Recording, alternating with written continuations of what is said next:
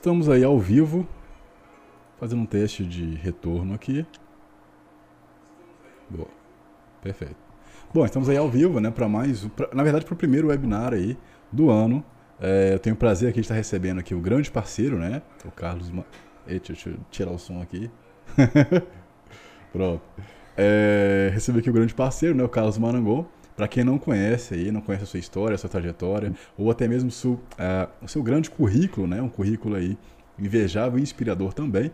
É, o Carlos Marangon, ele participou, se eu não me engano, do último, do último Carreira Tech, né? Onde ele é, direcionou né, as pessoas aí que têm interesse na carreira aí de arquiteto em AWS, tá?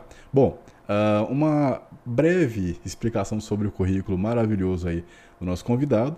É, Carlos Marangon, ele é graduado em Sistema de Informação, certificado ITIL, CCNA, AWS Solution Architect, se pronunciei errado me perdoe, AWS SysOps Administrator e AWS Certified Developer. É, ele possui mais de 14 anos aí atuando na área de infraestrutura, com muita experiência aí em projetos AWS e com foco alinhado melhores, nas melhores práticas, né? Inovação, cursos e estabilidade de soluções aí em infraestrutura e gerenciamento. Recebam com uma salva de palmas aí, Carlos Alberto Marangon. Carlos, seja muito bem-vindo aí mais uma Valeu. vez, né? Esse projeto maravilhoso que a gente está trazendo aí para a galera, né? Que é o Carreira Tech. É, mentira, na verdade que é o Webinar Tech, onde a gente vai trazer aí um assunto muito interessante. Eu estou olhando para o lado aqui porque eu também estou gerenciando esse webinar aqui maravilhoso para vocês. e é, a gente já está falando de um assunto aí, né, que envolve economia, né? Ah, Para as pessoas aí que estão presenciando toda essa alta de dólar, é, que o bicho está pegando, né? Ah, eu acredito que esse assunto é muito interessante para quem já atua com é, infraestrutura em cloud ou para quem pretende aí já atuar. Eu acho que toda forma é, de economizar, desde que você se prepare para isso, né, de que você não estaria fazendo besteiras, ela é válida, tá? E Uh, antes de começar, então, queria que você aí dissesse, né, para quem está tá pensando aí em migrar para cloud, quais são os primeiros pontos aí, a, em, quando se fala em instância Spot AWS, quais são os primeiros pontos principais, né, digamos assim, é, que são importantes de se avaliar? Bacana, como você disse, né, é, quando se fala em custo, é um, é um assunto sempre em alta, todo mundo quer sempre economizar, naturalmente tudo é o mesmo, o mesmo desempenho, a mesma performance, sem perder esses itens, mas ter é, uma economia, que a gente fala aí, que é utilizar da forma correta, né? ter uma otimização de custo, ou seja, pagar e utilizar aquilo que de fato você precisa. Perfeito. Para quem está é, tá acostumado com o ambiente on-premise, que é o ambiente data center, né, dentro das empresas, a infraestrutura tradicional, é, geralmente está acostumado a fazer planejamento de capacity para anos, né? Três anos, cinco anos. Esse é o planejamento de capacity quando você fala de, de, de uma infraestrutura tradicional, de data center. Né? Quando você vai para a AWS, você já tem que começar a repensar esses pontos, porque você não precisa mais de ter este, é, planejamento de capacidade tão estendido. Por quê? Quando a gente fala de uma infraestrutura on-premise, você não consegue ter um servidor, ah, precisa de um servidor hoje, e amanhã ele está aqui. Ou como na AWS, daqui 10 minutos ele está pronto para ser usado. Você vai comprar, vai demorar mês, pelo menos um mês para ele chegar, para você preparar, e aí você ter a sua estrutura implementada e começar a utilizar. Então, você tem um, uma certa lentidão né, nesse processo, um atraso, então você não consegue ter as coisas tão rapidamente. Assim, né, disse servidor, mas vai para storage, memória, todos os recursos de data center tradicional. Então, uma das coisas que você tem que ter em mente quando você vai para a AWS, quando você vai migrar, é essa dinâmica você não precisa de ter esse planejamento para daqui cinco anos, para daqui três anos da sua capacidade. Se você precisar de uma instância com mais memória, você pode, com minutos, provisionar mais memória para sua instância, que já está em execução. Se você colocou lá uma instância que tem 8 de memória, de repente você fala, visualiza que a demanda do seu workload está subindo, você quer aumentar, você pode facilmente, com minutos, passá-la para de 8 para 16, para 32, para 128, para 1 tera de memória, se for o caso, dependendo do tipo de, de, de EC2 que você tem na AWS, que você vai usar, né? No caso, você tem vários tipos. Mas, então, uma das coisas que você tem que começar é, a pensar quando se tem planejamento de migrar para a AWS é analisar essas questões de custos. Até essa questão de spot a gente vai aprofundar em forma de pagamento da AWS, né, como isso tudo funciona. Então, essa questão de custo é um ponto a ficar atento, porque você não precisa de provisionar sempre a sua instância com o tamanho máximo necessário para daqui a cinco anos. Você pode começar e crescer gradativamente. Então, este é um ponto. O outro ponto que a gente chama de right sizing, que é o quê? O dimensionamento correto é, dos recursos. Então, você não precisa de ter uma instância gigantesca subutilizada, né? E nem uma instância muito pequena que está é, sobrecarregada. Você consegue ajustar esses sizes, né? Para que ele faça um fit legal, que se encaixa exatamente no que você precisa. Porque se você tem uma instância grande demais, quer dizer que você está pagando além do que você precisa. Porque na AWS vai te cobrar pelo tamanho da instância, vamos entender dessa forma inicialmente. Então, se você tem uma instância com, só título de exemplo, 8 de memória RAM, ela vai te cobrar lá 10 centavos por hora, beleza. Se você tem uma instância com 16, vai passar para 20. Se você tem uma instância com 32, vai passar para 40.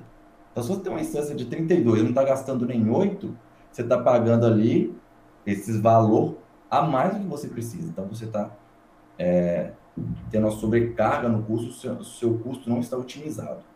E o outro ponto, é, eu nem falo que é o último ponto, mas é mais um ponto é, que você deve. A AWS tem um framework, chama Cloud Adoption Framework. Nele, você faz uma avaliação de vários é, de várias perspectivas, né? Tem perspectiva de pessoas, tem perspectiva de segurança, tem perspectiva de governança, tem perspectiva de operações. Então, você faz uma avaliação da sua capacidade, da capacidade do seu time, da, capa, da, da, da perspectiva de, de operações, da perspectiva de negócio, para você ter ali um mapa e um e a partir dali traçar um planejamento, tá?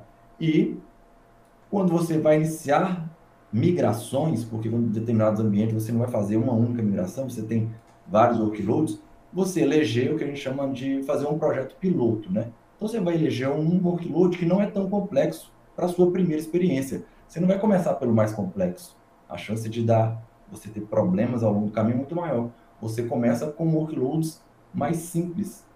E dessa forma você vai ganhar maturidade para partir daí e é, partir para os próximos workloads com mais desafios, com mais complexidade. Então, dessa forma, você vai ganhar é, confiança e experiência para migrar os seus outros workloads. Boa, perfeito. E lembrando que a gente vai chegar aí, né, em algum momento, é, em épocas uh, como, por exemplo, a Black Friday, né, que geralmente as pessoas têm aquele boom de acesso e tal. Eu acho que esse assunto ele é interessante não só para esse evento, mas também para eventos parecidos, né? Imagina que a pessoa está trabalhando com uh, Google AdSense ou Facebook AdSense e aí ela faz uma, uma campanha e essa campanha estoura e também ela tem aí uma grande quantidade de acesso que numa configuração comum é, ela pode às vezes pagar muito mais ou às vezes se ela não tiver ainda na nuvem, né? Talvez a máquina não chegue a suportar. Então eu acho que esse assunto é muito interessante, é um assunto principalmente que vai falar sobre uh, a parte né, de economia, digamos assim. E eu acho que é importante para todo mundo que, que ou pensa em atuar com cloud em si, ou que quer se é, preparar melhor também né, para a questão de AWS. É, e aí, aproveitando, já encaixando nisso, é, para quem não sabe, o que, que são instâncias S2? Bacana. Esse, essa pergunta se encaixa muito bem, porque essa parte que nós vamos entrar um pouco mais, de um pouco mais profunda daqui a pouco, justamente precisa desse entendimento do que são essas instâncias spot, de, que são as instâncias EC2 para a gente entender as instâncias spot. Né? O que são as instâncias EC2? Tá? Basicamente, instâncias EC2 na AWS são as VMs. Ah, então, são as máquinas virtuais. Então, uma EC2 nada mais é do que um servidor virtual. Servidor que você está acostumado a rodar ali no VMware, no Hyper-V e outros, né, no Zen Server e outros hypervisors de mercado, na AWS é chamado de EC2. A AWS tem uma. Ela gosta bastante de fazer, é, vamos dizer, uma sopa de letrinhas. Então, EC2 vem de Elastic Compute Cloud. Ah, então, você tem né, uma, cloud, uma, uma, computação elástica. Por que elástica? Você pode aumentar, como eu disse, ah, quero agora 32 memórias, 64. Ah, não, agora eu quero 4. Você pode ir lá e dimensionar essa instância EC2. Então, toda vez que a gente falar em EC2, entendam como uma máquina virtual que é elástica. Você pode aumentar, né, que a gente chama de scale up, que é aumentar o tamanho mesmo, pegar o size dela de 8, passar para 16, para 32 e por aí vai. Então, basicamente, uma EC2 é isso. Ela tem storage, né, como se fosse o HD, ela também vai ter storage, né, na AWS chamado de EBS. Então, ela tem sistema operacional, então você tem EC2 Windows, você tem EC2 Linux, tá? É, basicamente, EC2 são, suas, são as máquinas virtuais na AWS. Boa. É, uma analogia, é, para quem está acostumado a mexer com VMware, com VirtualBox, meio que seria essa máquina naquele ambiente virtualizado, né? Exatamente. Boa, Exatamente. Boa. É a máquina virtual e dentro disso você tem ali. É... Quando você cria uma instância EC2, é, como que a AWS cobra isso? Até para entender essas máquinas virtuais, a AWS cobra por hora. Então, como eu disse há pouco, um exemplo, 5 centavos por hora determinada instância C2, tá? Então, a AWS vai cobrar a execução dela por hora. Você tem algumas formas de pagamento para essas instâncias, tá? Uma delas é on demand, que é a mais comum. O que, que é essa on demand? Você aloca, você cria instância, né? Aloca a instância, aloca o recurso, paga por hora um valor X, vamos pegar um valor aí de 10 centavos por hora, para facilitar os cálculos. Uhum. 10 centavos por hora, né? Então, quando você cria uma instância EC2, você paga pela capacidade de compute dela, que, que basicamente memória e vCPU, e paga pelo storage, que como eu disse, vamos entender o que é o HD, né? é, que na AWS chama EBS, então você paga também pelo, pelo EBS também um valor pelo por giga, né? Exemplo, novamente, só título de exemplo. Cada giga de um EBS custa 10 centavos. Então, você tem esses valores que compõem um, esse custo. Né? O custo total da sua máquina virtual vai ser o custo de compute mais o custo de storage, basicamente. Né? Então, eu criei uma instância Linux, que custa 10 centavos a hora, é, e ali também tem o storage, que é onde está instalado o sistema operacional e etc. Então, quando a gente fala dessa parte de compute da EC2 em si, né, a gente pode, tem o custo on demand, que é, eu criei, apaguei, parei de pagar. Ou eu dou um stop, né, ao invés de apagar a instância, eu paro ela, eu paro de pagar esse valor, que é on demand. Ah, na hora que eu quiser, eu ligo, eu desligo, e aquela instância on demand eu posso ligar e desligar quantas vezes eu quiser, no momento que eu quiser. É, e a AWS tem outras formas de cobrança. A cobrança on demand, é, como eu disse, é, é, é utilizada com mais frequência, vamos dizer. E você tem a, a garantia da execução ininterrupta daquela sua EC2. Tá? Então, on demand é uma forma de pagamento. Quando a gente já tem uma previsão de utilização, por exemplo, eu sei que essa minha EC2 eu vou precisar dela de, por pelo menos um ano de forma ininterrupta. Eu posso ir para uma forma de pagamento da AWS que é chamada de reserva. Então você pode reservar aquela instância. Eu quero fazer a reserva de uma M5 Large, tá? M5 Large é um tipo de instância da AWS. O que, que ela tem? 8 de memória RAM e 2 GCPUs. Então você faz a reserva. Você fazendo a reserva é como se você estivesse assinando um contrato de utilização daquela instância. Se você desligar aquela instância ou apagar aquela instância, você vai continuar pagando a reserva. Ah, mas por que, eu faria reserva então se não demand, se eu der stop, eu paro de pagar? Porque quando você faz uma reserva, a AWS te concede um desconto. Então, se você tem previsão de aquela, que aquela instância vai ficar em execução por X tempo, vamos pegar um ano, três anos, você faz a reserva, ou seja, a AWS vai te dar um desconto. Você tem tipos de reserva diferentes, mas não vamos entrar nesse detalhe de tipos de reserva.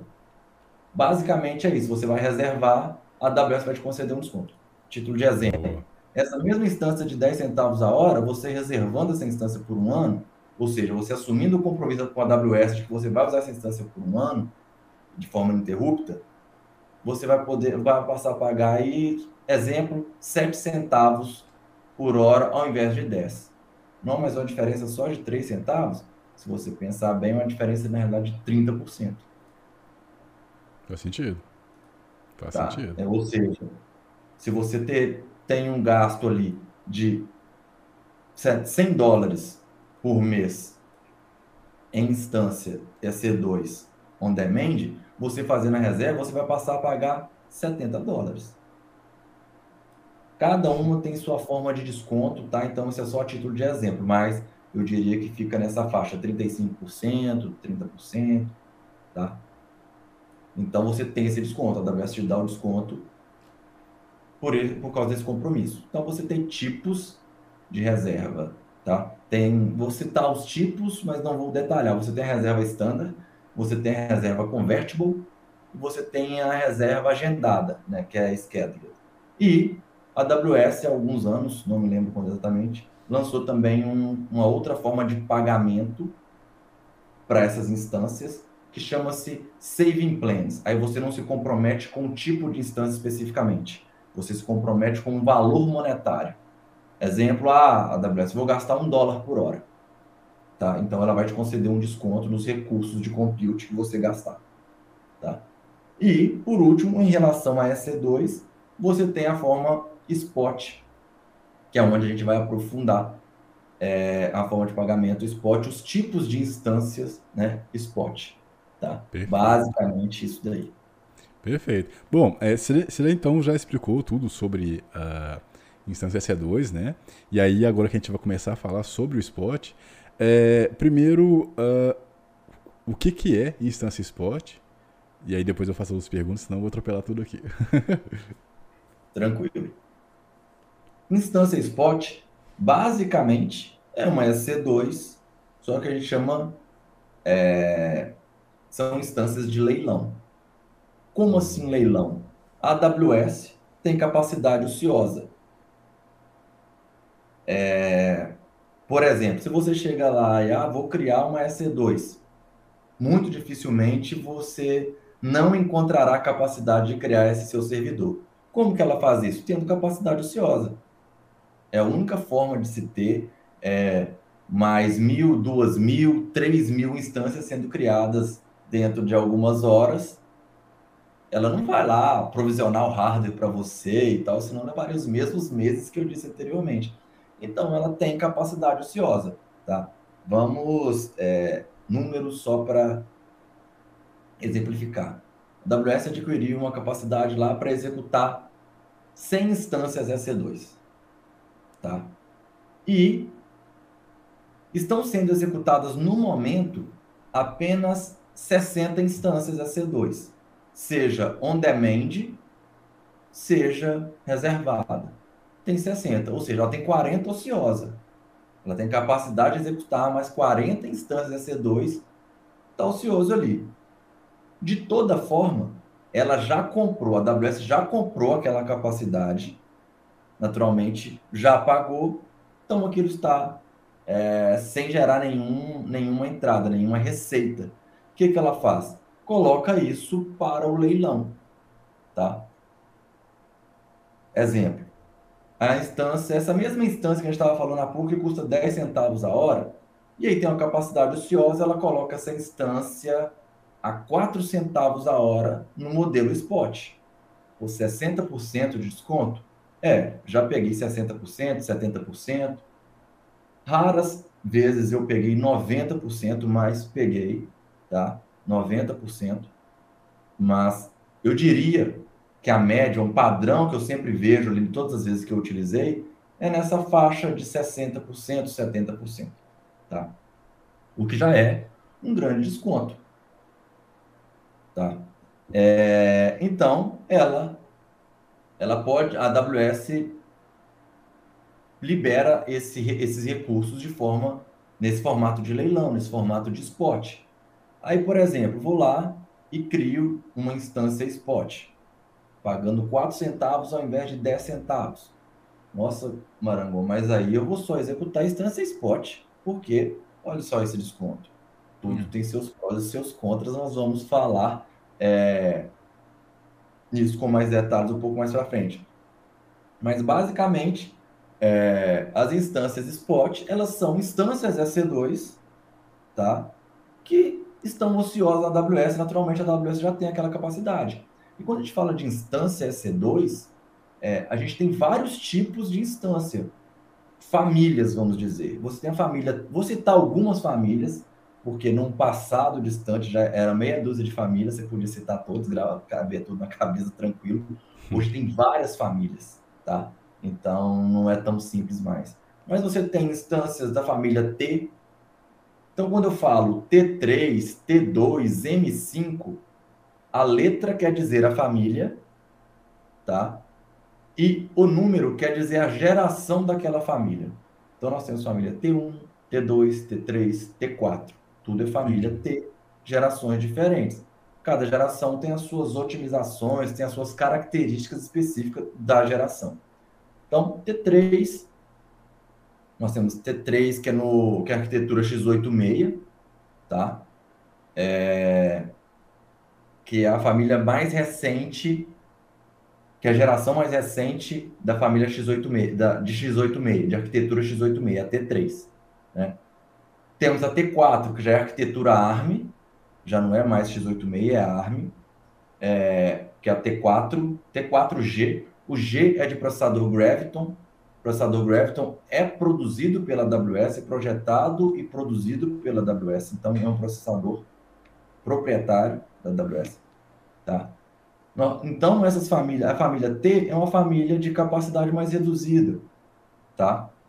A família M é a que a gente chama de propósito geral, ou seja, não tenho certeza se eu vou consumir mais memória ou mais vCPU. M, família M é mais, vamos dizer, mais equilibrada ali. Ela traz exemplo. 8 de memória RAM, 2 vCPUs. 16 de memória RAM, 4 vCPUs. E assim ela vai é, progredindo, tá? Tem a, a, mais atual X8 da arquitetura X86 é M5 e temos a M6G, novamente, a arquitetura A, processador da AWS. Temos a família R, que é otimizada para memória. Temos a família G, que tem GPU. A família P, também, que utiliza GPU, que é para aprendizado né, de, de máquina, machine learning, inteligência artificial. Temos a família X, voltada para para SAP Forrana. Então você tem várias e várias e várias famílias. Família D, tá? Então você tem N famílias e a gente, família C. Família C é mais voltada para compute, então aquela relação que eu disse que a M é mais equilibrada, na família C ela vai puxar mais para mais capacidade de CPU. A família R, que é para memória RAM, ela vai puxar mais a capacidade para memória RAM. Então, como eu disse, vou pegar o exemplo da M5X Large, que tem 16 de memória RAM e 4 vCPU. Já na R, R5 Large, ela já tem 16, se não me engano, e 2 vCPU. Na família C, já, vai ser, já vão ser quatro vCPUs. Então, cada uma tem o seu caso de uso mais adequado. Tá? Bacana. Bacana. É, é, nesse caso, você estava falando aí da, da, da, questão de letra com número, né? No caso, o EC2, que seria assim, Elastic Computer, o 2 seria geração também? Não, porque são duas letras C. Elastic Compute Flash, EC2. Ah, é entendi. Ele compõe esse nome. Vou dar outro exemplo. S3 é a letra S e o número 3. Por quê? Porque o nome do serviço é Simple Storage Service. São três S. Então eles colocaram ah, S3. Mas aí, como, como, é tipo assim, nesse S2, então, como é que eu, como é que eu saberia a geração dele? Ou ele não, não, não precisa? A EC2 são todas essas que eu disse. Dentro da a EC2 é o serviço. Ah, sim, entendi, entendi. De máquina virtual. Dentro do serviço de máquina virtual, você tem várias famílias e várias gerações. Entendi. Aí você vai entrar e escolher boa, boa, qual que melhor te atende. Só mais uma dúvida. É, quando a pessoa, por exemplo, está lá na, na interface né, do AWS, por exemplo, é, quando ele vai selecionar uma instância spot, fica escrito, tipo, a, a, a é, ela tem que entrar numa, numa página, digamos que diferente, para selecionar a instância spot, ou, vamos supor, ela já tem uma EC2, e aí ela vai criar uma instância spot ela tem que sair daquela página, ela, ela consegue selecionar. Como é, como, é, como é que é essa parte de selecionar? Quando você vai criar uma EC2, seja ela qual for, bot, on demand, você vai para a página do serviço EC2. Lá dentro tem suas subdivisões. Então você tem uma parte específica para você fazer um request de spot. Porque quando você vai criar uma instância spot, tem alguns parâmetros que devem ser preenchidos, a gente vai detalhar isso. Então, por exemplo, é... qual instância spot você quer? Qual tipo de requisição que é? É persistente? É uma vez apenas? É... Quais famílias ou quais instâncias spot que te atendem? Ou quais... Spot não, mas até melhor, dizendo melhor quais famílias, quais gerações de EC2 te atendem. Então, você vai colocar quais ali você pode pegar spot daquela instância. Qual que é o valor que você está disponível, disposto a pagar? Porque, como eu disse, são instâncias de leilão. Uhum. Então, exemplo, a instância de leilão, ela está 4 centavos, vamos continuar esse mesmo exemplo, e agora ela estava 4 centavos quando eu fui comprar. E agora ela está 5 centavos. Será que eu ainda quero pagar 5 centavos? Então, uma um outro parâmetro que você coloca é o que a gente chama de bid, né? que é o lance. É o lance é o lance de leilão. Olha, eu pago por essa instância, vou dar um exemplo. Ela está 4 centavos, mas eu pago até 6 centavos. Quer dizer o quê? Eu vou pagar 6 centavos o tempo todo? Não. A AWS tem preço da forma progressiva, de acordo com a, naturalmente com a escassez.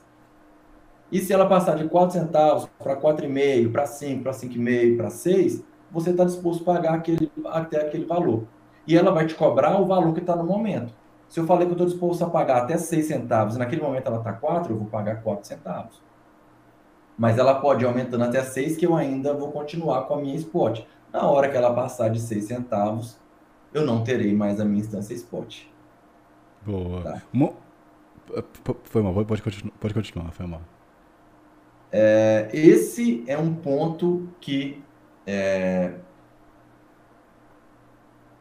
é um ponto de atenção, ou é, ou é a característica específica da instância spot.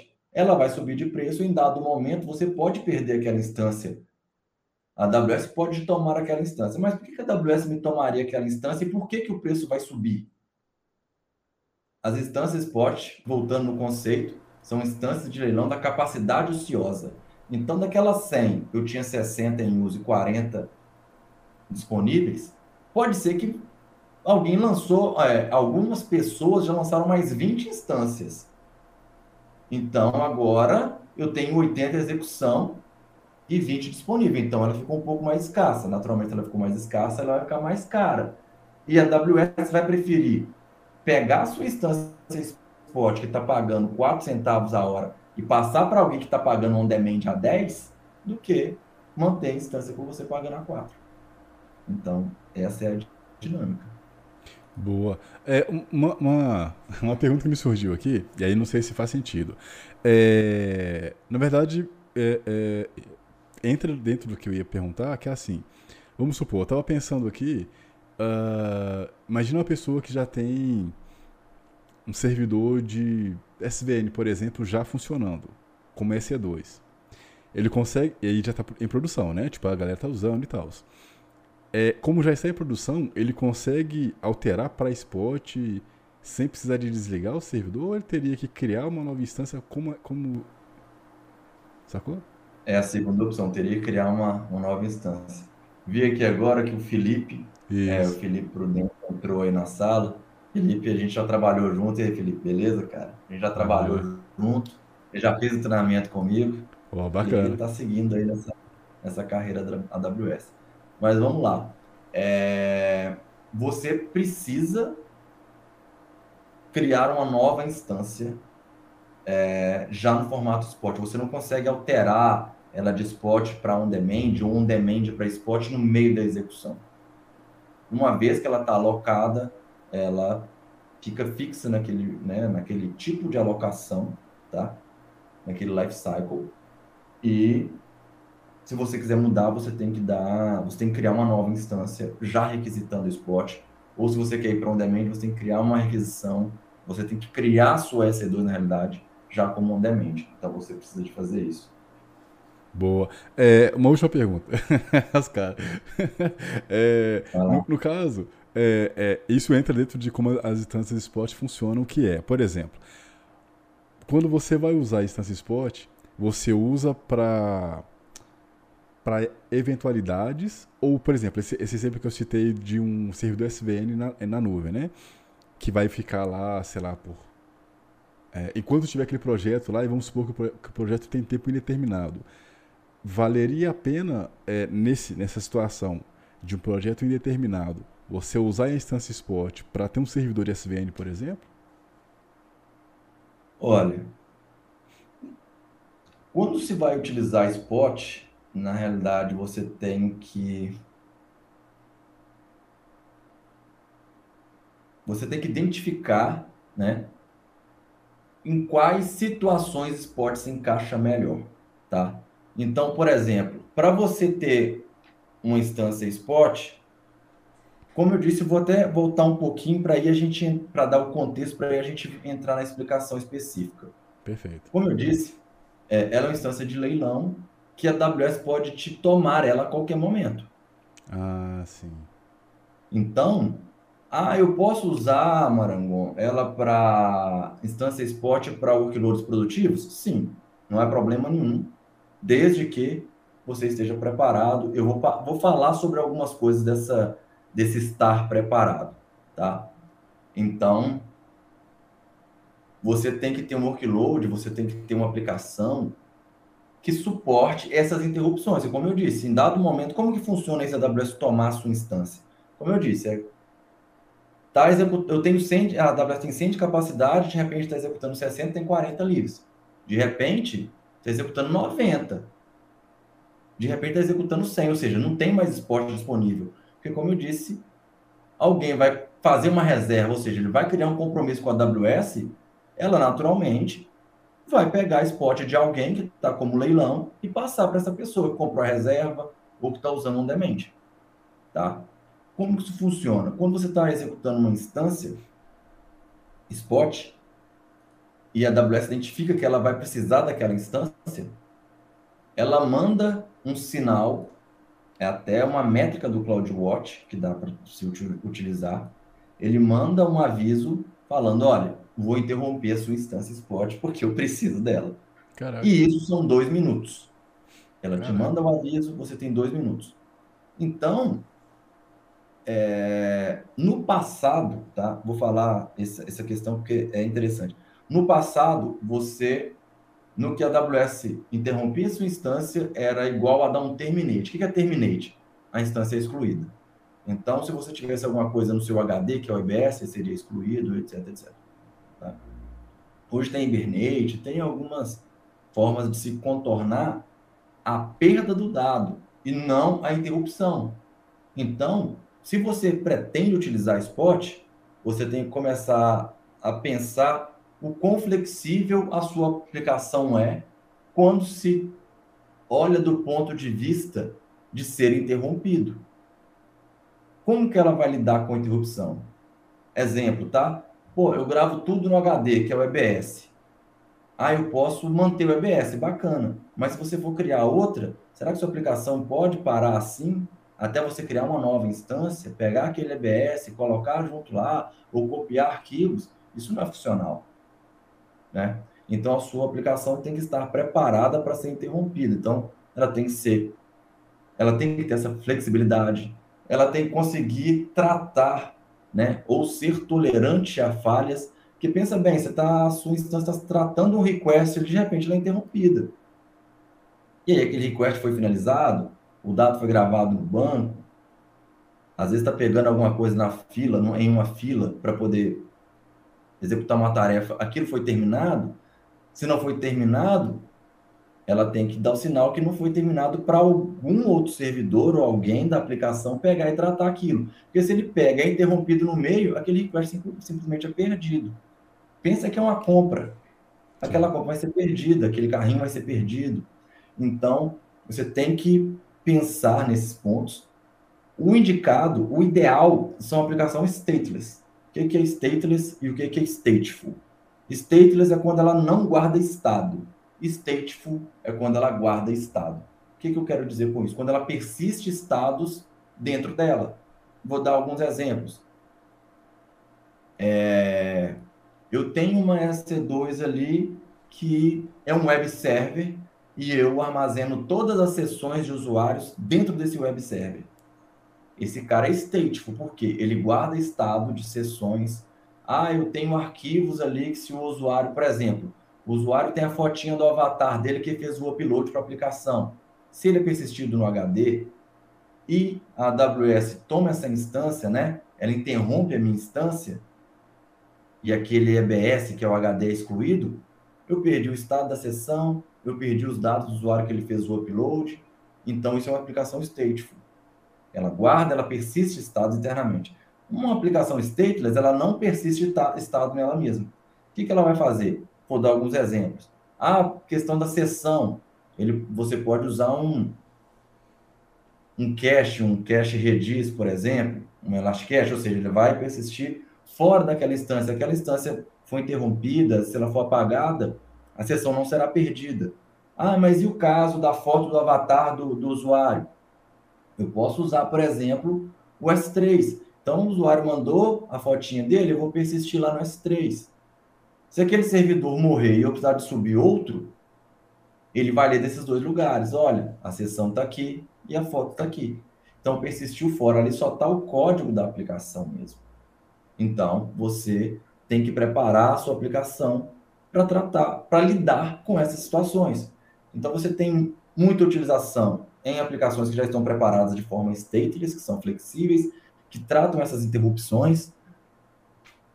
Outros exemplos, é, quando você vai implementar esteiras de CI e CD, onde, por exemplo, uma EC2 é criada apenas para buildar uma imagem, ou apenas para fazer o deploy de uma aplicação e depois ela pode morrer.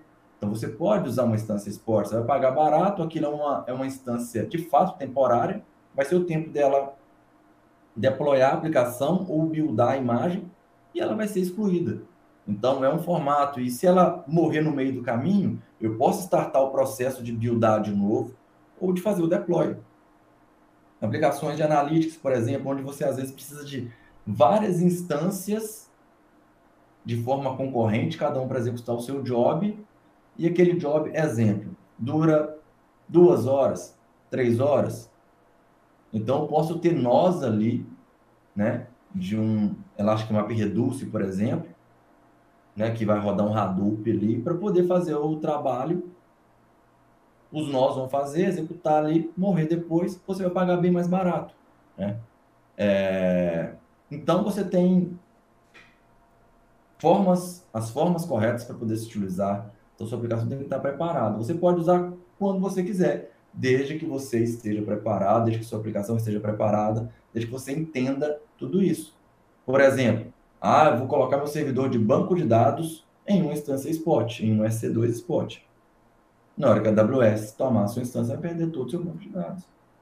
Não é uma boa ideia. E assim, para as outras aplicações que são stateless, você corre esse risco de perder o conteúdo.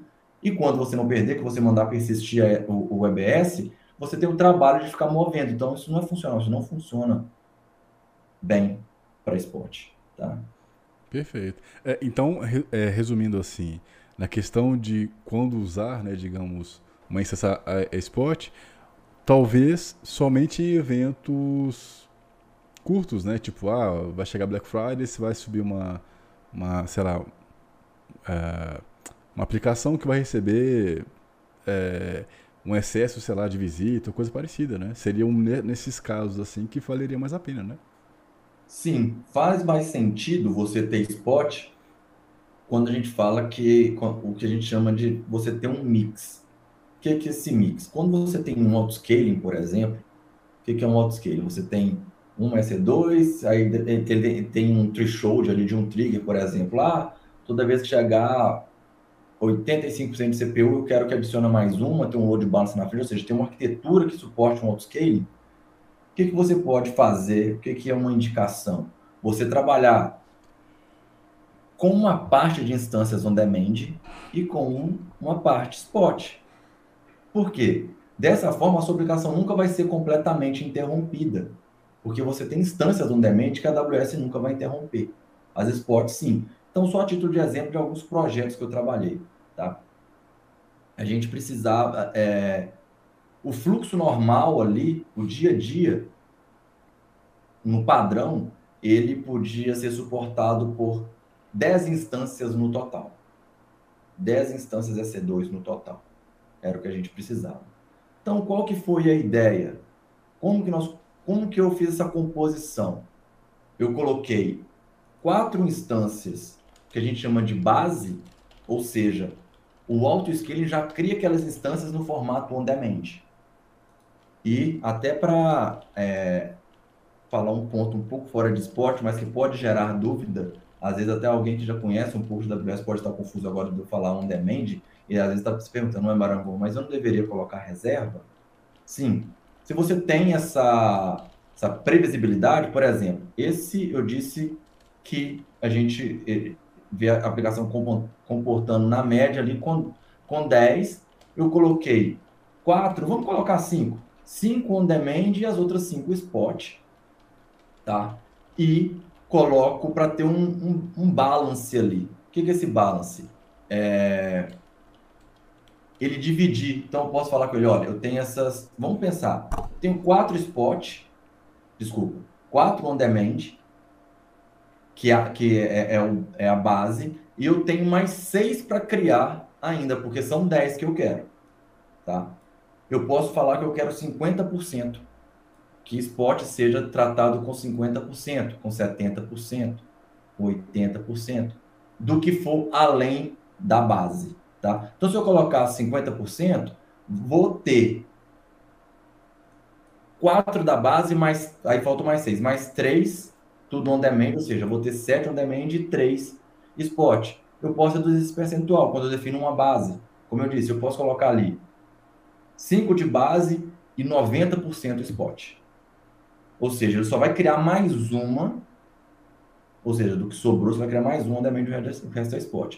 Em relação à reserva que eu estava dizendo, quando você faz a reserva, você comprou a reserva, fez o compromisso, você cria uma instância on demand.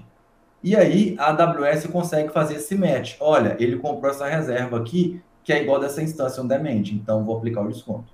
Então você não precisa de falar assim, ah, vou criar uma instância reservada. Não. Você compra a reserva e cria sua instância C2 on demand no mesmo formato da reserva. A AWS identifica isso automaticamente e aplica o desconto. Então, essa é uma prática. E a partir dessas 10, o que escalar eu posso colocar de spot. Então, a minha aplicação nunca será completamente interrompida. Mesmo que a AWS me tome uma EC2, me tome outra né, spot. Então, interrompa uma spot minha, interrompa outra. Eu tenho essas que estão na base, que são on demand, que são reservadas. Então, pode dar uma oscilada na performance, mas para a aplicação não vai. Boa, garoto, boa. uma, uma, uma coisa que eu noto quando, quando a pessoa, ela, ela geralmente tem o, o, o hábito né, de ensinar, é essa coisa da pessoa viajar e, e, e tá nesse universo aí de, cara, você vai... São sinapses, né? Você vai explicando aí, vai chegando outra coisa, ah, eu acho da hora, assim. acho da hora. Eu não, eu não, eu não, eu tava mexendo aqui, né, na configuração da live, e aí eu não, não me recordo se eu fiz a pergunta, né, sobre a diferença de uma instância é, spot e uma instância on demand. Eu não acho, eu não sei se você já acabou de responder, não sei se valeria é, falar alguma coisa sobre isso. Tá. Não, acho que, que vale um complemento. É, qual é a diferença da spot para on demand? Basicamente, basicamente, no caso da on demand, a diferença entre as duas inicial, preço. Uhum. Como a gente já falou, on demand sempre vai ser mais caro que spot. Então, primeira característica é o preço. Um vai ser mais caro que o outro, tá? Qual que é a outra característica? Enquanto a on demand é... enquanto a on demand a AWS não vai interromper essa, essa instância, ela, é, você está pagando o on demand, então ela vai ser, ela vai continuar em execução até que você mesmo dê o stop é, nessa, nessa, nessa instância, ela vai ser sua. Enquanto que a Spot, a AWS pode interromper. Então, on demand nessa característica ela é fixa, ela, enquanto você quiser executar, ela vai ser mantida, você não corre isso da AWS, ah, vou interromper a sua instância para passar para outro. Isso não vai acontecer. Enquanto que na Spot, isso vai acontecer. Num passado mais distante, acontecia com muito mais frequente, com muito mais frequência. De, eu diria de 2019, a partir de 2019, eu notei uma estabilidade maior, a AWS mudou as características políticas aí dessa questão da, da, da, instância de leilão, então são muito mais estáveis. Eu posso dizer que eu já tive instância spot em execução, que eu criei para fazer teste para acompanhar algumas coisas, não instância da produção em si, porque aí eu não acompanhei a vida delas, mas eu tive instância spot que eu fiz de teste para algumas coisas, que duraram aí uma semana e meia, duas semanas, sem ser interrompido, eu pagando o valor do spot. Legal. Tá? Legal. Então, essa eu diria que são as características, a precificação e essa questão de ela ser fixa ali, né? Você que dá o stop nela, a AWS não interromper, enquanto a Spot ela pode interromper a qualquer momento. Perfeito. É... Você acha que existe algum fator é, quando a pessoa ela vai criar uma instância Spot que ela tem que, é, digamos que relevar quanto a preço? Ou tipo assim, toda instância Spot é, é lógico, né? Melhor, deixa eu refazer. Como você falou que a, a instância spot é questão de leilão, digamos assim, é, tem algum fator que pode afetar o preço dessas instâncias? E quais são? Sim. Ó, como eu disse, a questão do preço, ela está relacionada naturalmente à escassez. Ou Isso. seja, quanto mais disponível a AWS tiver, ou seja, quanto mais capacidade ociosa daquela instância, mais barata ela vai ser, porque ela tem muita velha história de é, oferta e procura. Né? Então, ela vai ser mais barata. Quanto menos disponível ela tiver, ela vai ser mais cara. Tá? E quando a gente fala de EC2, vamos pegar a Virgínia por, como exemplo. Região da Virgínia. Tá? Por que, que eu digo disso região da Virgínia? Que é que tem mais áreas de disponibilidade, zona de disponibilidade, tá? É... A AWS numa região ela tem zonas de disponibilidade. Então, Virgínia tem seis, por exemplo. A região do Brasil tem três zonas de disponibilidade. E essas instâncias EC2, as suas capacidades de, de, de disponibilidade, elas são relativas à, à sua zona de disponibilidade entendam como zona de disponibilidade locais separados, segregados, independentes que a AWS tem para compor a região. Então, está quilômetros e quilômetros de distância um do outro. Então, tem hardwares diferentes, independentes, internet, energia, tudo independente.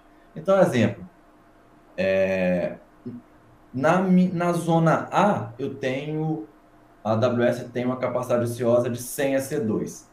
Na zona B, ela tem de 20.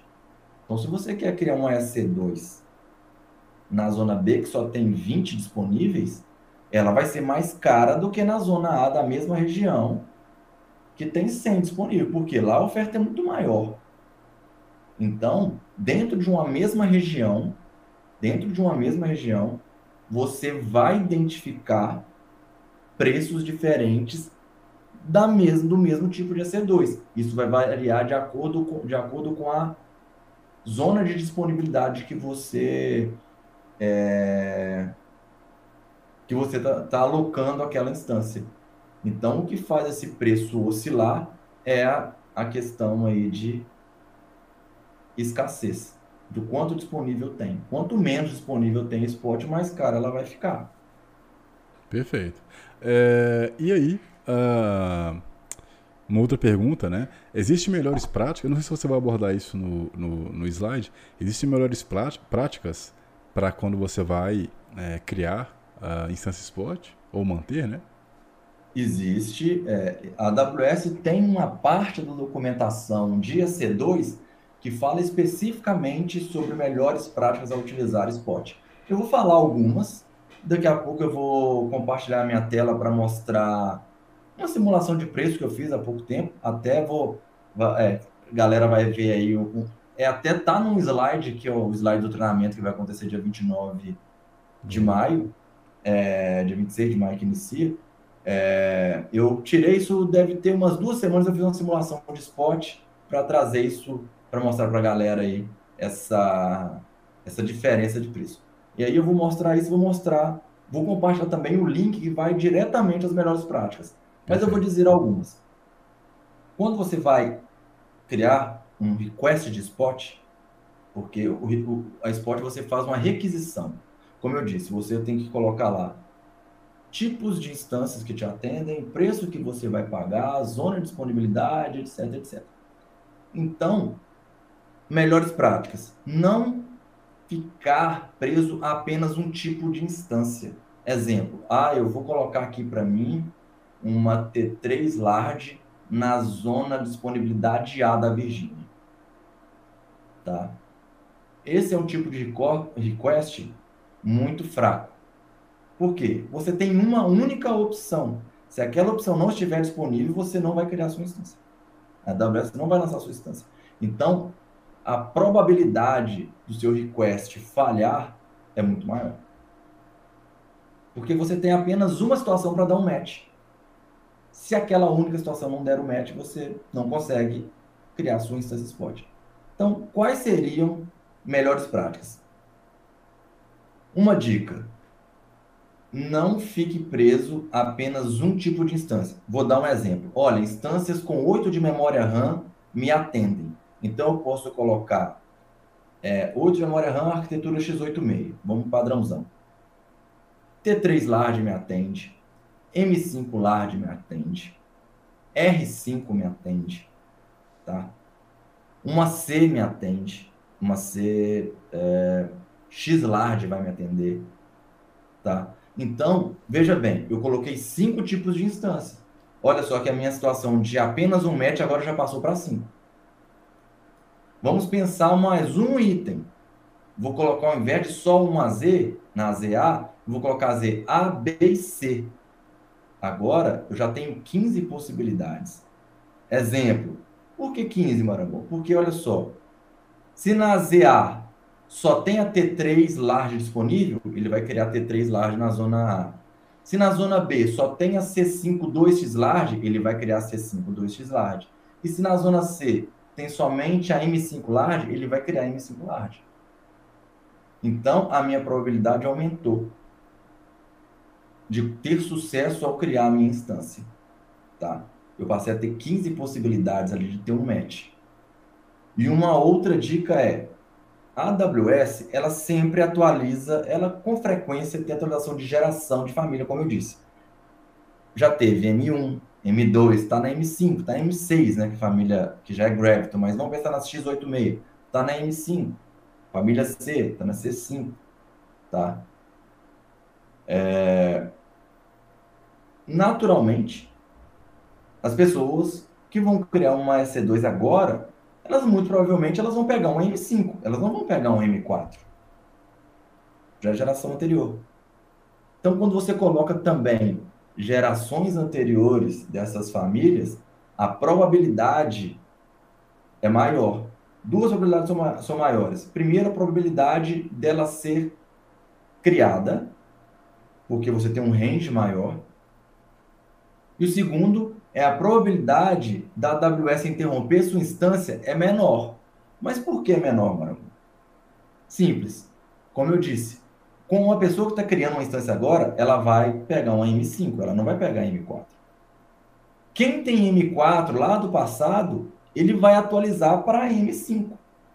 Quem tem uma M3 que está bem mais para trás ainda, ele não vai atualizar para M4, ele vai atualizar para M5. Então, a quantidade de pessoas instanciando novas M4 é muito menor do que pessoas instanciando uma M5, que é a geração atual. E que geralmente a AWS lança as gerações mais novas, né? Quando ela lança uma geração daquela família, ou é o mesmo preço ou é mais barato. Então a probabilidade das pessoas utilizarem a geração atual é muito maior do que a geração antiga. Então as pessoas saem da geração antiga para geração nova. Então a probabilidade de interrupção da sua EC2 Spot da família antiga, ela é menor. Perfeito. Tá? Então, Perfeito. essas são algumas das melhores práticas. É interessantíssimo, cara. É... Pensamento bobo aqui. Não sei se isso influencia, mas, por exemplo, é... é eu, eu, lembro uma vez, assim, que eu tava no evento do Google, se não me engano, e aí eles também, eu tava no Google Cloud, tá, uma coisa assim, e aí quando você selecionava é, para subir a instância, vou, vou chamar aqui a instância porque tem, uns, tem muitos anos isso aí. Mas eu lembro que você uhum. selecionava o local onde estaria, digamos assim, fisicamente a máquina virtual. E aí não estava falando, por exemplo, da Virgínia, por exemplo, eu pensei no caso, por exemplo, da guerra. Tipo, imagina que quando você. Não sei se realmente se isso faz sentido ou não, mas imagina que você vai subir lá um, um, é, uma instância que você precisa daquilo, e aí o local físico onde está é, aquelas máquinas é um local, por exemplo, onde está a guerra e vai, sei lá, fisicamente explodem lá o, o, o local físico, né, da, da, da, da onde você está montando a máquina. Logicamente, eu imagino que a AWS ela tem replicação em vários locais, né, para justamente isso, mas eu lembrei desse detalhezinho, assim. Sim, é... para fins de, de, de, segurança da própria AWS, ela tem, como eu disse, mais de um AZ em uhum. cada região ela começa com no mínimo duas AZ, ou seja, para uma replicar para a outra. É, então, se você tem um AZ de uma região com problema, a outra tem capacidade para sumir, tá? Agora, quando você fala em exemplo, uma região inteira está indisponível, aí é uma questão da sua arquitetura ter isso replicado para outra região. A AWS, por ela, ela não faz a replicação entre regiões.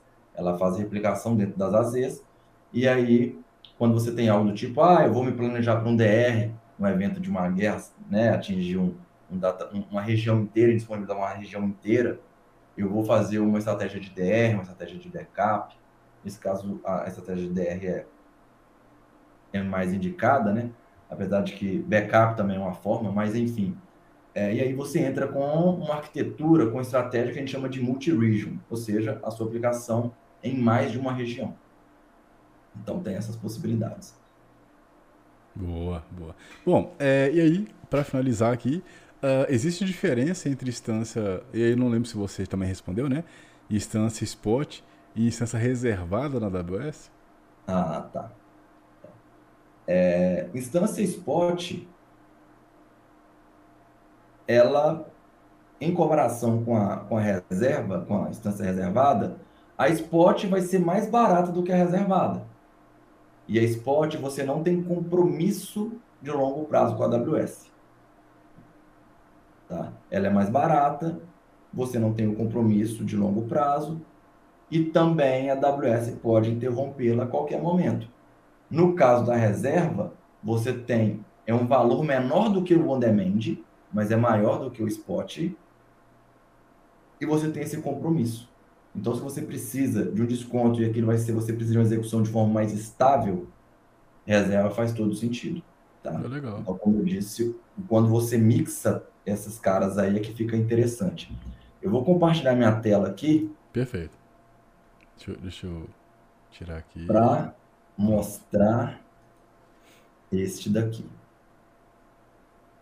E o link eu vou te mandar daqui a pouco para você Isso. colocar no chat aí para a galera. Sim, senhor. Ou eu posso colocar aqui mesmo? Pode me passar que eu já coloco aqui na, na, na live. Beleza. Porque eu já, já, já edito aqui. Bom, já tá vendo minha tela aí? Sim, senhor. Já está compartilhando. Bacana. Então, aqui, como eu disse, é, eu fiz essa simulação só para demonstrar aqui mesmo a questão de diferença. Aqui, ó. Aqui eu simulei uma C4X Large. Linux. Tá? E pedi aqui, isso aqui é um, é um histórico, tá? É, de, dos pre, do preço de instância spot. Isso aqui está lá na console da AWS, não é nada externo, secreto, está lá. Você consegue ter lá o, o, o histórico, no Spot Instance Pricing History. Então você tem um histórico de preço. Eu coloquei aqui de uma semana.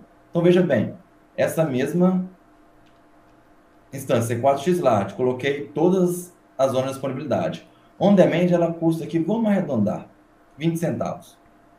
Na ZA, 1A, tá? Ela custa 8 centavos. Na B, ela custa 7.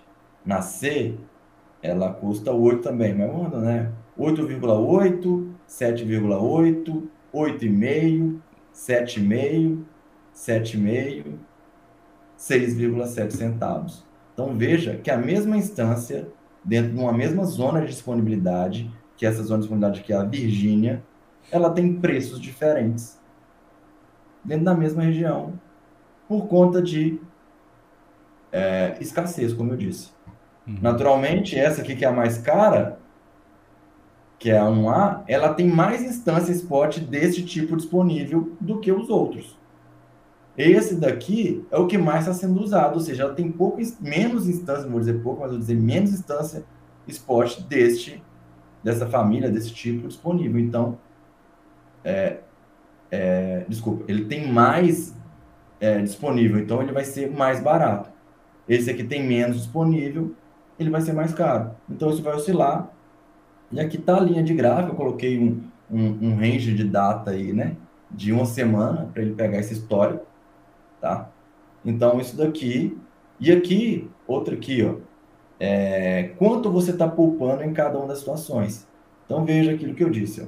66, 61, 62, 57, Tá? Então, isso aqui é quanto você está economizando. E aqui Perfeito. os preços de cada uma. Então, até, até aqui, ó, esse aqui é, é, um, é de fato é um slide que, vai, que eu vou apresentar com mais detalhes na, no treinamento. Tá?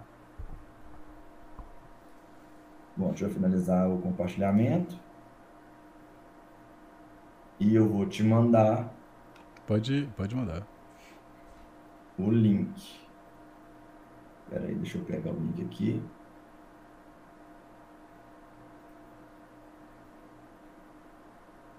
Aí, para quem estiver assistindo ou ouvindo, né? Porque a gente também vai estar. Tá, é, esse webinar vai estar tá disponível no, nos nossos podcasts.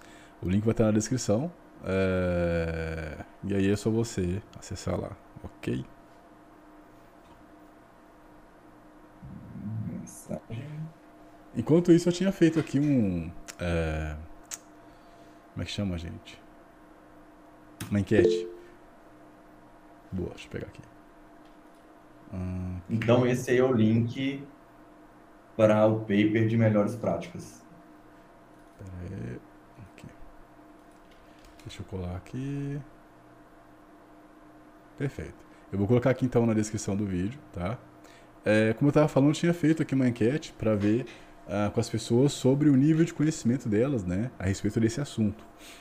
Uh, ah, 20% responderam que não conhecem sobre o assunto, 40% responderam que têm estudado sobre esse assunto, né? E 40% responderam aí que são profissionais e já atuam na área. é, você, vai, você, vai, você vai ter uma, mais uma, uma. Opa! você vai ter mais alguma apresentação? Não, acho que é isso daí mesmo que a gente Perfeito. tinha para falar aí sobre Perfeito.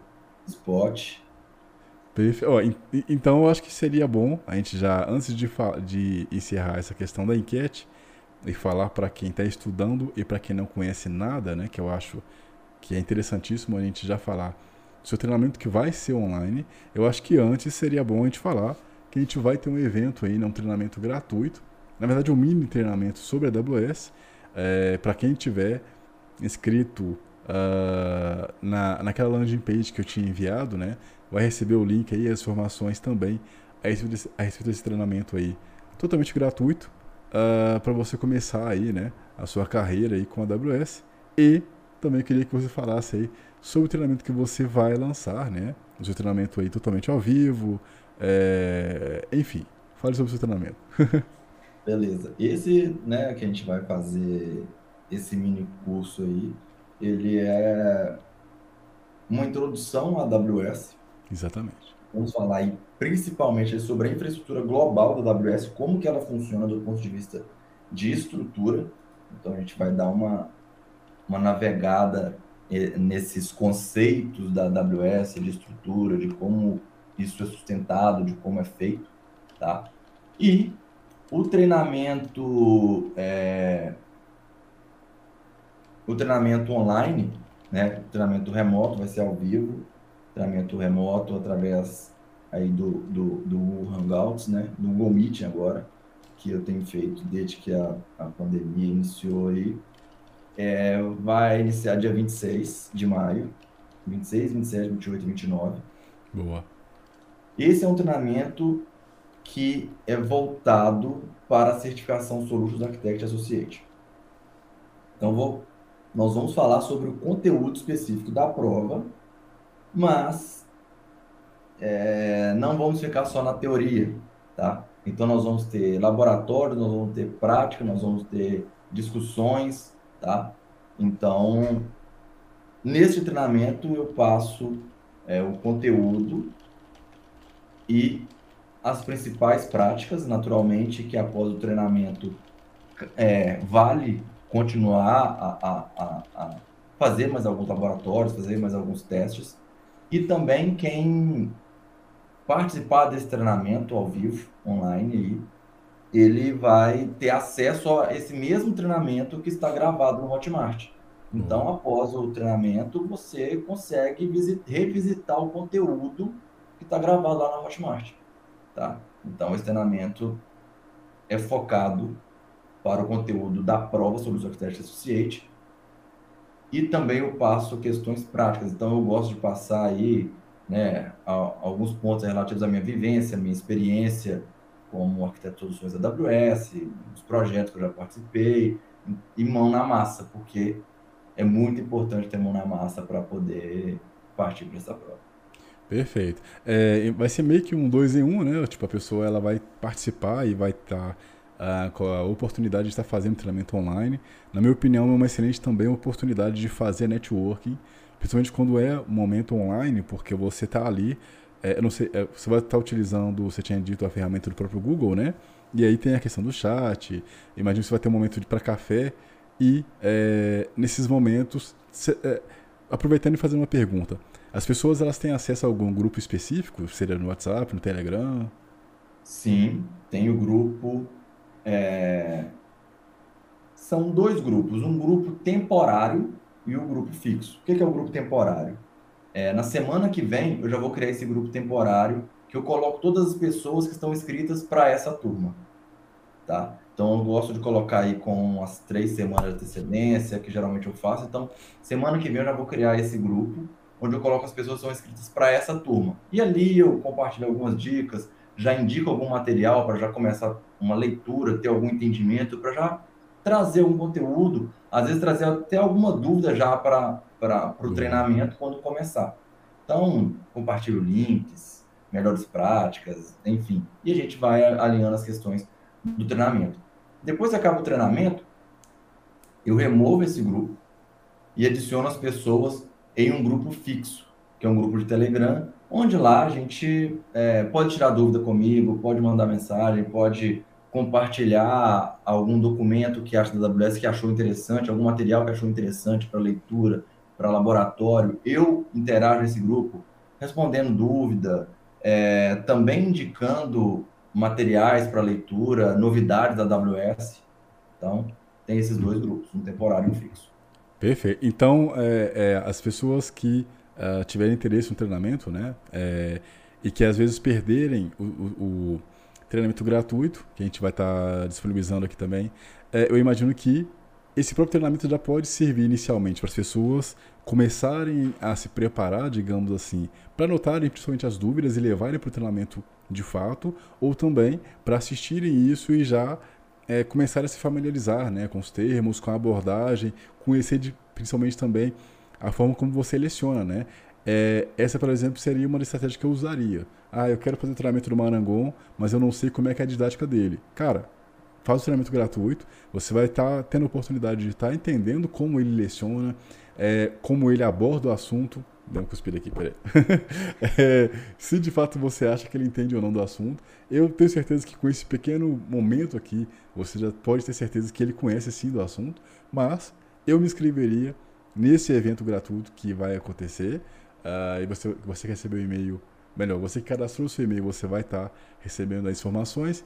E você que não cadastrou, que está assistindo aqui depois, é, a gente vai dar uma palhinha, vou colocar aqui também no link aqui para você se inscrever e concorrer a esse treinamento e também conhecer aí mais uh, sobre o universo da AWS, mais sobre a didática do próprio Marangon e é, se a pessoa, por exemplo, perder a oportunidade de assistir esse treinamento gratuito é, e ela não sabe nada de AWS, ela, ela estaria dentro do público-alvo desse treinamento que você vai trazer em maio?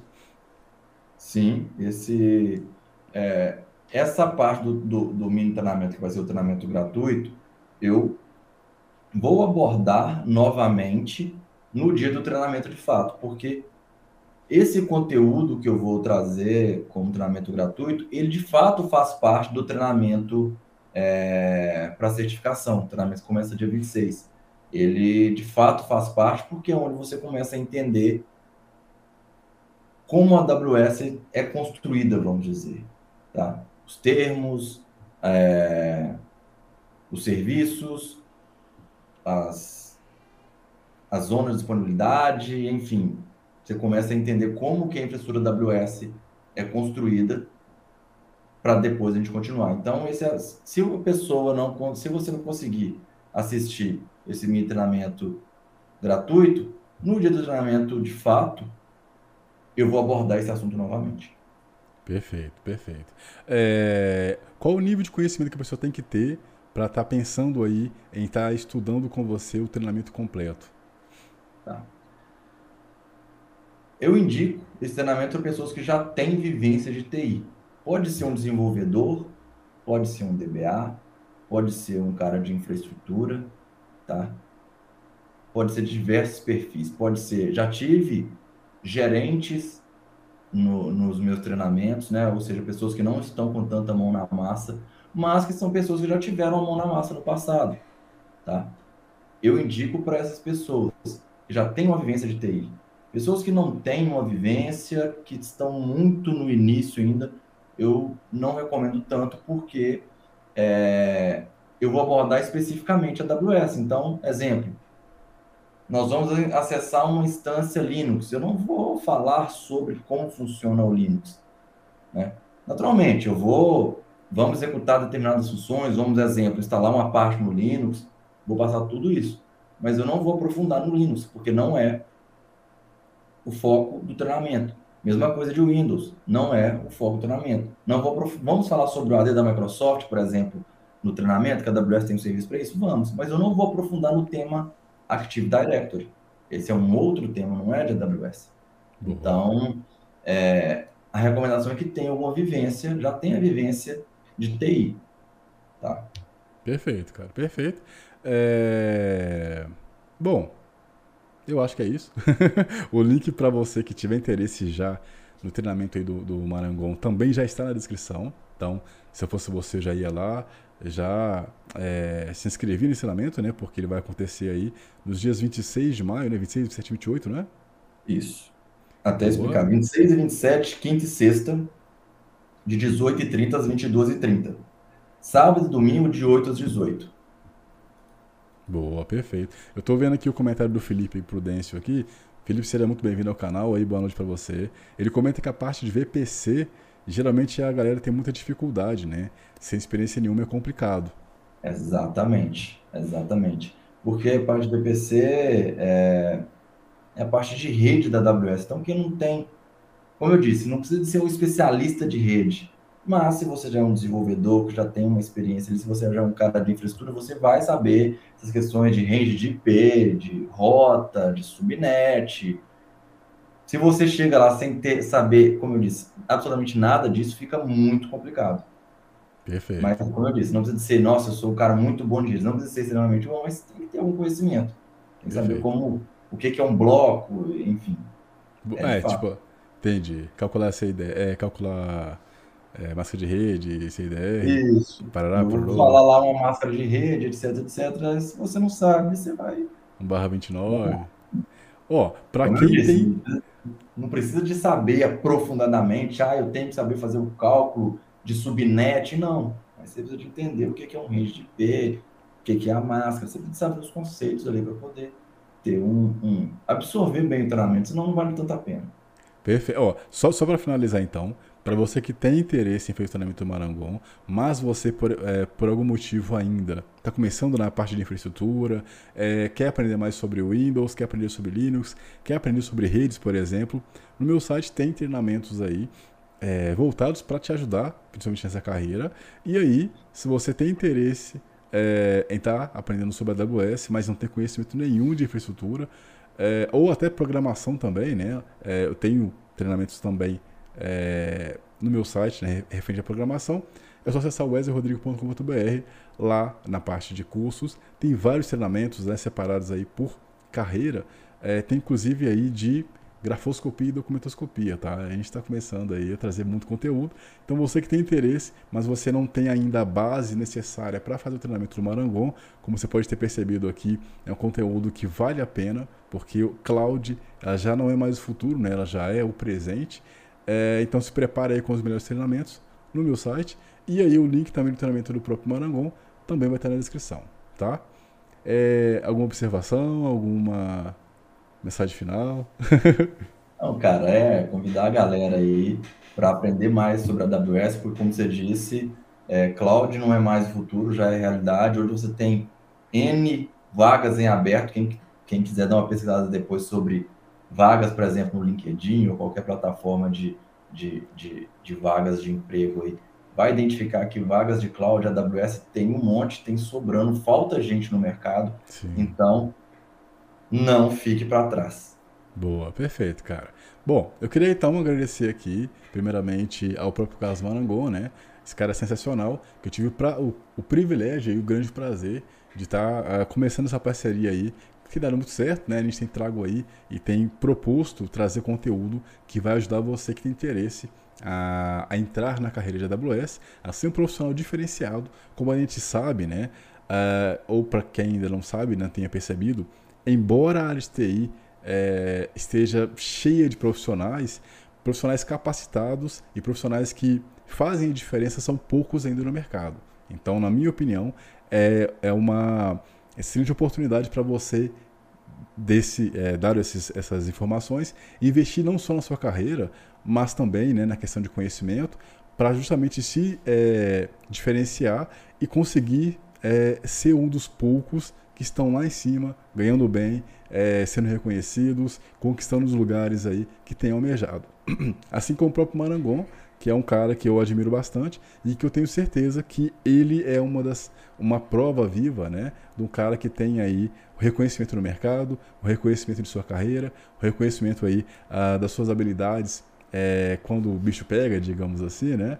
Então, se você quer se tornar um profissional diferenciado, invista na sua carreira e nós estamos aqui para te ajudar.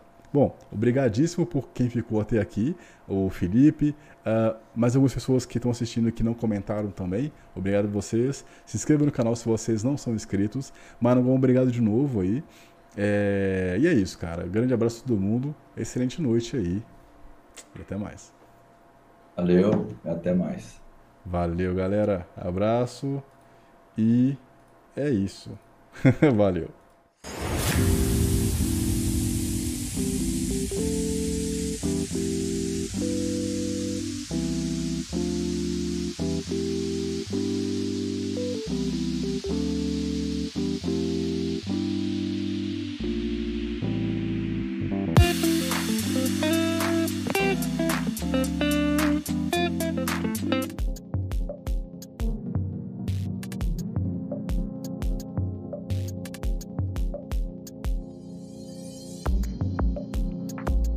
Fala pessoal, tudo bem com vocês?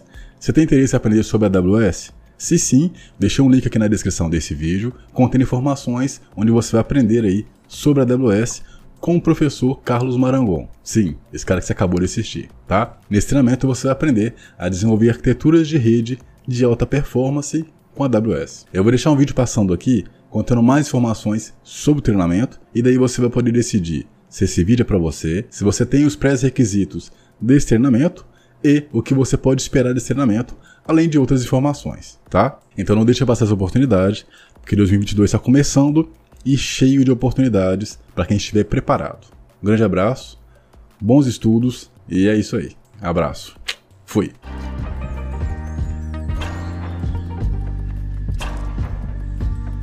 Fala um pouquinho do seu treinamento aí. ah, exatamente. Eu tenho, né, eu comecei a dar treinamento em 2019 esse treinamento gravado, eu passo todo o caminho e o conteúdo que vem, pra, vem cai nessa prova de Solutions Architect Associate.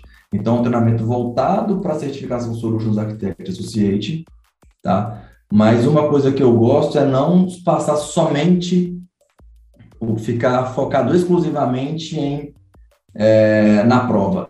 Eu gosto de passar o conteúdo de dia a dia também, a experiência, a vivência que eu tenho, eu gosto de passar isso, coloco vários laboratórios, né? Nem todos necessariamente, é, alguns, na realidade, não necessariamente caem na prova, algumas conversas que nós temos nesse treinamento que é remoto, né? É, abordo vários desses assuntos e o treinamento gravado tem vários laboratórios e também tem essa visão tanto de mercado, quanto de estrutura, quanto de práticas, experiência de dia a dia que eu tenho no decorrer desses anos aí. Boa, perfeito. E para você que tem interesse aí também, né? O link vai estar na descrição desse vídeo, também no podcast. E é, corre lá, já começa a investir no seu conhecimento em janeiro, é, ou agora no dia 30 também, tá? E é isso aí. A pessoa que vai estar comprando o curso aí gravado, por exemplo, ela tem acesso aí a, a grupo de discussão? Ela consegue tirar dúvida com você? Como é que funciona essa questão de suporte aí a quem vai estar comprando o clube? Ah, ótima pergunta. Tem sim, tem um grupo no Telegram. Boa. Onde as pessoas que adquirem o, o, o treinamento e querem entrar no, no curso me passam o contato, eu adiciono nesse grupo e lá é, existe a interação tanto relacionada a dúvidas, né? Alguém perguntar para tirar alguma dúvida, interação entre os alunos, eu também respondo, eu também interajo, tá, pessoal? E também é, lá nesse grupo pode-se falar de tudo que é relativo à AWS, não só necessariamente dúvidas, como por exemplo, é, quando eu vejo algum lançamento de serviço da AWS, eu posto no grupo, oh, legal. eu postei sobre o Reinvent, enfim, sobre essa nova é, pilar do Architected, que é o de sustentabilidade. Então lá, enfim, pode trazer dúvidas, pode tirar dúvidas, tem interação dos outros alunos, tem eu, tem eu também interagindo. Outros alunos também, quando identificam alguma coisa, colocam no grupo, então é bem interessante. Perfeito. E mais uma dúvida também, cara. Se a pessoa está assistindo aqui, o que, ela precisa saber para estar tá fazendo treinamento? Ótima pergunta. Cara, eu já tive diversos perfis de, de profissionais é, fazendo treinamento comigo. Quando eu falo diversos perfis de profissionais, naturalmente todos de TI, mas, por exemplo, eu já tive gerente, já tive PO, oh. já tive é, desenvolvedores, já tive é, o pessoal de infraestrutura, né, o administrador de rede, é, vários tipos aí, como eu disse, de profissionais. E o que eu posso dizer em relação a isso é, o que eu sempre digo que já tem que chegar lá sabendo? Cara, você tem que ter uma vivência, já tem que ter uma vivência em TI. Uhum. Você, já tem que ter, você já tem que trazer um conhecimento é, de quem já tem uma vivência no mundo de TI, de todos, de vários desses assuntos nacionais, de sistema operacional, de comunicação de rede. Então, o cara ali que já é de service desk, também já teve pessoas de service desk, né, o profissional de suporte ali já teve gente fazendo treinamento comigo. Então tem que ter alguma vivência dessa. Ah, eu sou desenvolvedor, eu sou um DBA, já tive DBAs uhum. fazendo treinamento comigo. Então todos esses perfis conseguem fazer o treinamento sem problema. O que eu sempre lembro é, tem que ter uma vivência de TI. Não dá para chegar lá totalmente cru. Uhum. Você não vai é, absorver tanto conhecimento, porque vai acontecer, eu vou acabar usando termos, falando de muitas coisas que para a pessoa que não tem vivência de TI, ela desconhece aquela necessidade, desconhece muitos itens, né? Muitos recursos, enfim. Tem que ter uma vivência de TI. Boa. Uma outra pergunta aqui que não quer calar. A pessoa tem que saber desenvolver para fazer seu curso? Não. Boa. Não precisa ser um desenvolvedor. Perfeito, perfeito. Uh... E o cara que é desenvolvedor, não fique preocupado, você não precisa de saber sobre infraestrutura no detalhe, Boa. criar rede, é, dimensionamento de rede, nada desse tipo. Mas você tem que ter esse conhecimento, saber como né, isso acontece. Por isso que eu disse que tem, tem que ter uma vivência de TI. Perfeito. E aí, você que está assistindo agora, que está sabendo aí que o Carlos vai ministrar o treinamento aí de AWS Solutions Architect Associate, que vai te preparar para prestar o, a certificação né, da AWS é, você, deve, você deve estar se perguntando aí o que, que você vai aprender, e eu vou perguntar aqui para o Carlos. O que, que esse aluno vai aprender, Carlos? Cara, os alunos vão aprender, é, eles vão começar aí essa, essa experiência, entender a AWS, como é a estrutura da, da AWS, né? Como, como que é dividida essa infraestrutura global da AWS. Vai aprender sobre diversos serviços, vários, todos esses que eu falei aqui, nós vamos acabar, nós vamos ver nesse, nesse treinamento, com S2, S3, CloudFront, AutoScaling, VPC, RDS, Load Balancer, IAM Caraca. e por aí vai. Enfim, os principais serviços nós vamos aprender, que são, né, principalmente aí porque são itens de provas e, e, e também acabam que são é, os serviços mais usados da AWS. Boa. Tá? Então, nós vamos aprender sobre esse serviço, nós vamos aprender a utilizar esses serviços e como que se dá a comunicação entre esses serviços, que eu vejo que é até um ponto que gera muita dúvida quando se está começando na AWS. Quando o, profissional está começando a entender a AWS, vem esse tipo de dúvida. Como que um, por exemplo, falei do, do S3, né? Como que, que, que a EC2 lá, que está rodando um Linux ou está rodando um Windows, ele vai conversar com o serviço de S3. Como que eu vou colocar os arquivos lá? Como eu vou tirar? Então, você vai aprender a arquitetar, vai aprender sobre esse serviço, né, os conceitos deles, os casos de uso deles e também implementar. Boa, perfeito. E lembrando para você que está assistindo esse vídeo aí, é, e esse vídeo foi passado para você e não está aí no meu canal do YouTube, por exemplo, ou na minha plataforma de podcast, é, se você não achar o link aí do treinamento aí na descrição, é só você acessar wesleyrodrigo.com.br barra cursos. O treinamento vai estar tá lá, é só você procurar, né? Lá tem vários treinamentos que vão te ajudar na sua carreira, inclusive agora esse de AWS.